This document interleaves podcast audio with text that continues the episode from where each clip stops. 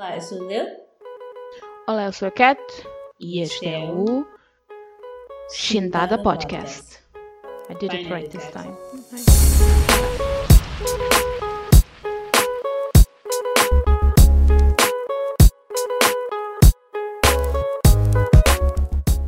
Ok, olá, olá. Bem-vindos. Outro episódio bónus. Exato, episódio bónus. O que aconteceu? Desculpa. Nada. Toquei numa cena, já está. Já passou. Ok, este episódio eu quis trazer este tópico porque eu ouvi isto num podcast e eu pensei, pá, talvez eu tenha. Ok, estou a ser demasiado misteriosa. É sobre cognitive Yeah, bias. Yeah, já viram no título. Let's go. é sobre cognitive bias. Em português diz vieses cognitivos, que são Hum. basicamente erros que cometemos baseados em nossas heurísticas. São Uhum. decisões ilógicas. na nossas quê? Heurísticas. Hum.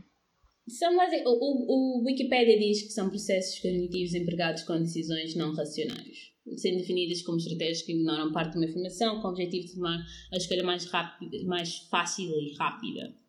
Ou seja, tipo, são ali, ali o teu brainzinho a Yeah. trabalhar para, tipo, para a tomada de decisão e escolhas que tens que fazer no dia a dia. Uhum. Basicamente, eu tirei este- esta definição do andremassaro.com.br, então, se isto soar brasileiro, bear me.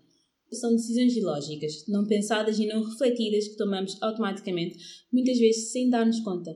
E essas decisões erradas, muitas vezes são erradas, frequentemente acionam os nossos mecanismos internos de distorção da realidade, como a racionalização e a justificação, para reduzir a dissonância cognitiva. A dissonância cognitiva basicamente acontece ahm, quando nós tentamos ahm, fazer um match da, da percepção e da realidade. Ahm, não sei se eu estou a explicar muito bem a dissonância cognitiva. Exemplo, Tá- estamos à espera menos, de uma coisa e a realidade não é e não acontece aquilo e ah, há uma parte que é ah, um, tu ficas insatisfeito contigo mesmo por causa da- dessa parte que não fez o match da percepção e da realidade Ah, Ok. vão ao Google pessoal então fazemos grandes bobagens de forma automática e involuntária e temos uma historinha na nossa cabeça para justificar tudo basicamente os, os cognitive bias acontecem quando nós estamos sempre a tentar tipo, justificar as nossas ações e as nossas escolhas Uhum. Um, É a nossa forma de continuar com a vida e não estar a pensar demasiado no que sim, estamos e, a fazer. e não tentar é? tipo, racionalizar coisas que tipo, não, não, não é bem tipo, racionalizável. Eu quis falar sobre isto neste podcast porque um, eu vi um episódio de um outro podcast sobre um artista que eu, sei, que eu sigo imenso e ele enumerou os biases e começou a falar disso na sua parte da sua vida profissional, quando é que isso acontece.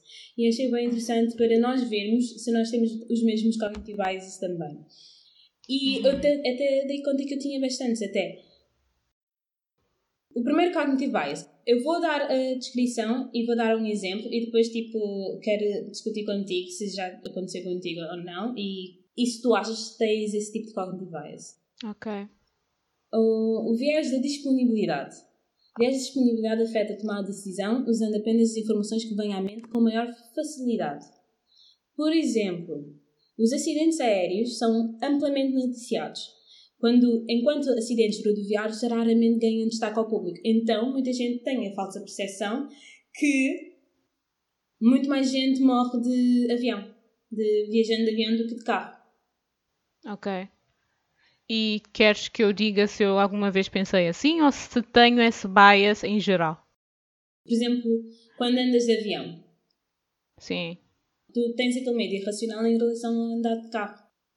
Hum, não. É assim, eu acho que eu não eu acho que quem tem esse bias provavelmente não não deve ou então não sei, porque eu acho que quem tem esse bias deve ter menos acesso a informação mais objetiva, porque do género, por exe- por exemplo, este esse exemplo do avião, tipo é facilmente, tu consegues facilmente ir a um site de estatísticas e ver, ok? Porque por mim, porque essa é a minha lógica, eu não tenho medo de andar no avião Sim. porque eu sei o número de acidentes que acontecem por ano e o número de, por ano de aviões. uh, ou a percentagem de fatalidade de acidentes de avião em relação a, a acidentes rodoviários. Então. É, eu, eu, tenho esse, eu tenho esse não bias. sei se tenho bias. Eu sei uhum. as estatísticas, mas eu tenho esse bias. Mas é uma coisa irracional, como eles dizem. Cognitive bias acontece hum. irracionalmente.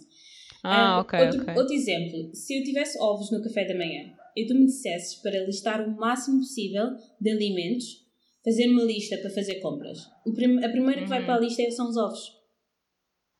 Hum, é, por acaso, eu sempre compro ovos quando vou ao, Mas, supermercado. Tipo, é mais no sentido de um, o que já te aconteceu, mais uhum. recentemente, uhum. a informação mais recente é a ah, informação que está stored uh, para sair mais recente também.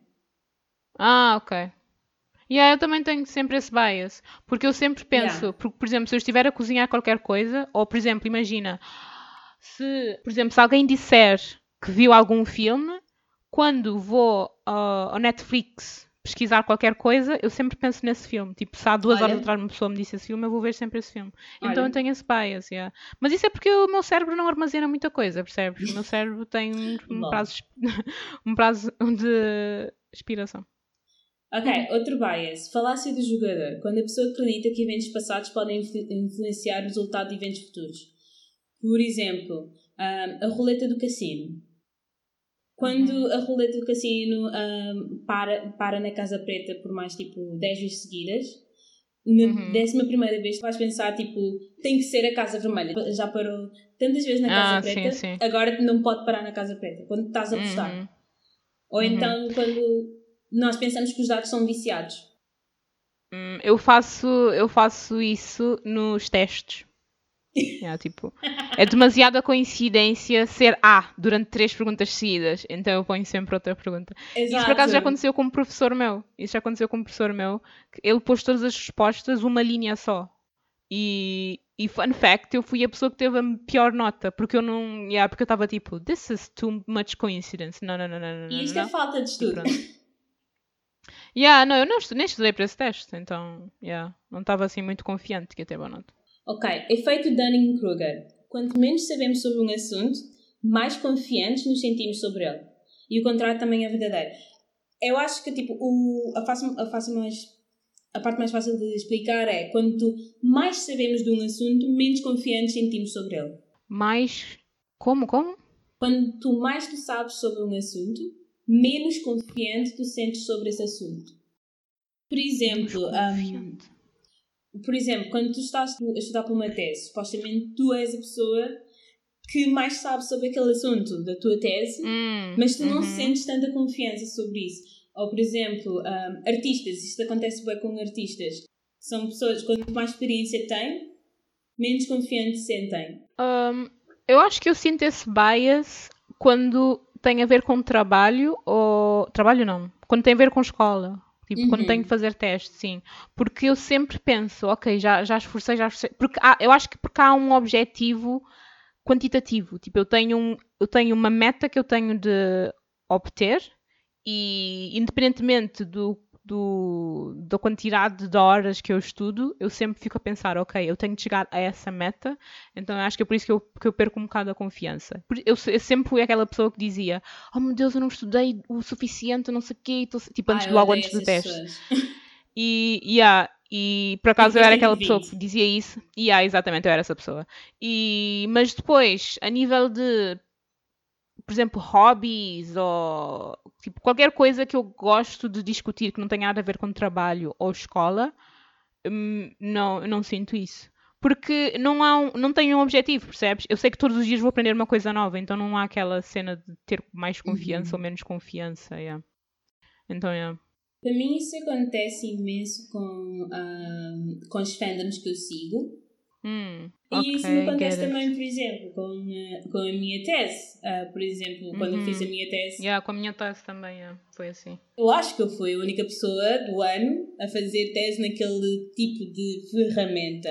Mas quanto mais uhum. fazia naquilo e ou, ouvi outras pessoas a falarem sobre essa ferramenta, eu tipo, maybe eu não sei assim tanto. Ah, não sei. Mas eu já tipo, usei aquilo muitas vezes. Olha, o, o, também no. Eu acho que a escola, ou a universidade, pronto, me ensinou uma lição muito importante acerca disso, que é, apesar de haver um objetivo a, um objetivo a alcançar, o importante é que fizeste o teu melhor. Por isso, yeah, tipo, oh. eu nunca, eu parei de pensar, yeah, eu depois, quando comecei a fazer mestrado, eu comecei a pensar, epá, tipo, já, já fiz o melhor que eu posso, like, porque é que eu estou a estressar por causa disso? Mas na, na licenciatura, Jesus, licenciatura, eu cheguei a chorar depois de um teste, porque eu fiquei uhum. tipo, não dei o meu melhor, e estava... Oh. e, isso é bem yeah. fofo, eu nunca senti isso na vida. oh. Mas começa. It's eu never acho, late to start. Não, mas tipo, em termos de escola, eu acho que tipo, hum. quando tu muito sinceramente, muitas vezes o teu melhor não é suficiente. Mm. Like, people know. Muitas vezes o teu melhor não é suficiente. Há muitas coisas, okay. tipo, tu podes estudar imenso, mas depende sempre de, dos professores que tu calhares. Isso pode ser um bocado controverso. Ah, ok. Ok, o próximo cognitive bias é framing. Nunca ouviste falar de framing? Framing, tipo framing a person? Ou framing emoldurar? ok, não, é um cognitive bias. É, é quase okay. framing de emoldurar, que é basicamente é, é enquadrar a maneira como indivíduos, grupos e sociedades organizam, percebem, comunicam sobre a sua realidade. Ela influencia como nós percebemos e agimos em qualquer situação. Por exemplo, preferes uma situação em que 137 pessoas morrem, de um total de 416, ou uma situação em que 279 pessoas vivem, num total de 416 pessoas? Hum. Uh, eu eu posso eu acho que eu posso dizer que tenho esse bias mas esse mas, é, mas, mas este bias é altamente influenciado pela pessoa que está a enviar a mensagem exato é isso que é framing é a forma como okay. tu colocas a questão, como tu envias a mensagem, porque tipo, as, a, a, a, conclusão pode ser igual. Uhum, exato. A conclusão pode ser literalmente a mesma, mas uhum. a forma como tu colocas a questão é que uh, muda tipo a tua percepção. Uhum. Yeah. Yeah, é mas eu tenho. Eu, eu, tenho esse bias, por isso que sempre quando yeah. vejo notícias assim eu fico tipo, mas isso é mau, isso é bom, ou isso é. Hum? Exato. Yeah. Por isso. Isso acontece imenso, ainda bem que tu trouxeste, acontece imenso nas notícias. Uhum. Um, eles pois colocam a informação correta, mas de forma a fazer-te pensar que é tipo pior do que estás à espera. Pois. Por exemplo. Por acaso. Não diz isso. Yeah. Não, ia dizer, por exemplo, a, a situação do Covid. As notícias estão tão focadas em colocar o número total, nunca uhum. colocam um, um número ativo. Por exemplo, uhum. colocam o número total, colocam o número de uh, pessoas que recuperaram e o número de pessoas que morreram. E já está. E, tipo, e o que é que realmente importa é o número de pessoas que estão ativas. É, estão a tentar uh, inflacionar aquilo para fazer parecer pior do que é. Uh, isso é. Eu tenho dois exemplos, por acaso. Lembraste-me de um, que é o facto de que, pelo menos aqui em Portugal, não sei como é que é fora de Portugal, mas aqui em Portugal, sempre quando documentam ou exportam o número de casos em África, dizem sempre África no total. Nunca dizem uhum. certos países. E para Exato. tentar fazer com que a África tenha o máximo de casos possível, que é um bocado estranho. Sim, porque, Depois, porque a África outro... tem imensas, uh, imensos países e aonde esses números estão concentrados hum. não, não mostra tipo, a realidade, tipo o Egito e a África do Sul. Exato. Onde estão a ser feitos mais testes também. E. Yeah.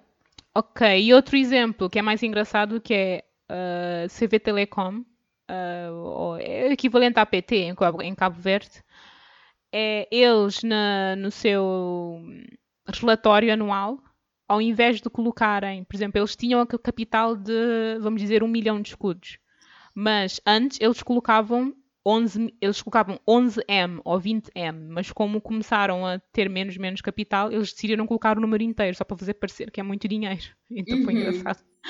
E sim, uh, sim. Costumam, fazer, costumam fazer isso imenso.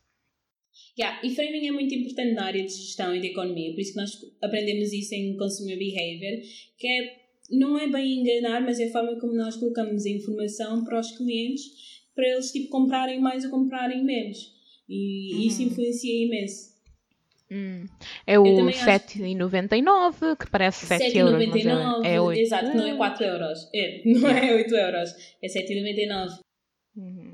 Toda a gente tem, a certo ponto, esse tipo de cognitive bias e eu acho muito interessante. Um, outro, um, o último cognitive bias que eu acho que eu tenho completamente, maldição do conhecimento. Quando nós adquirimos um conhecimento de nível especialista uh, sobre um assunto, assumimos que as pessoas têm esse conhecimento sobre esse assunto, uh, mais do que realmente sabem. Por exemplo, professora a ensinar gestão a alunos de engenharia e ele usa jargão da área. Ok. De gestão. E tipo, o pessoal de engenharia fica tipo. É, é, é. Tipo, what's happening? É, true. Yeah. O... Eu acho que isso acontece imenso. Por acaso, uh, eu não sei. Eu acho eu não sei se eu tenho. Eu acho que eu tenho, não sei. Mas normalmente eu assumo, eu assumo que eu faço como os professores mandam, mandam como os professores pedem quando fazes um exame, eles dizem Kátia, escreve isto como se eu não soubesse, como se eu não soubesse sobre isto. Yeah. Então muitas vezes eu faço isso, mas uhum. quando eu preciso explicar coisas muito rapidamente, eu digo logo, eu tento, não penso muito nisso. Mas quando, por exemplo, estou numa uhum. conversa em que estou a tentar, estou a tentar acrescentar alguma coisa à conversa, e tenho mais tempo para explicar as coisas, já eu assumo que a pessoa com quem eu estou a falar, ou as pessoas com quem eu estou a falar, podem não saber o que eu estou a dizer. Não sei. Isso é um bocado complicado, é não sei se tem ou não. Inten não intencional, muitas vezes. Muitas vezes não é intencional. Yeah. É whatever. Já me aconteceu. Exato. Depende... Já me aconteceu em trabalhos trabalhos posteriores, nos estados que eu tive, uhum. do, dos dois lados. Eu trabalhei com developers em que eles estavam a explicar um sistema, uhum. sistema de faturação. Uhum. E começaram a falar tipo imensa coisa e eu tipo. Onde está o gato? Tiririri. A minha mente do tipo. Não estou a perceber nada. Yeah. Uhul. Porque estavam a usar o jargão e e eu, eu literalmente parei de ir procurar informação nessa pessoa e perguntar para outra pessoa porque esta outra pessoa parece um professor de primária. tipo, ele está tão feliz por te explicar yeah, yeah. e te explica tipo, tão facilmente yeah. e faz-te desenhos yeah. para tu perceberes. Mas, Isso, e eu tive que aprender. Ah, sim, eu só ia terminar dizer que eu tive que aprender também a falar mais uh, de um com linguagem corrente e comum, uhum. porque eu nesse mesmo trabalho também estava a responder aos clientes sobre estes problemas de sistema. Uhum, uhum. Ou seja, eu falava com os developers, eles falavam chinês e eu depois tinha que traduzir este chinês para os clientes em português, para eles, para eles poderem perceber. E muitas vezes, quando eu comecei a apanhar o jargão dos developers, uhum. comecei tipo, também a falar assim para os clientes. E o meu chefe, tipo, ninguém está a perceber o que tu estás a dizer.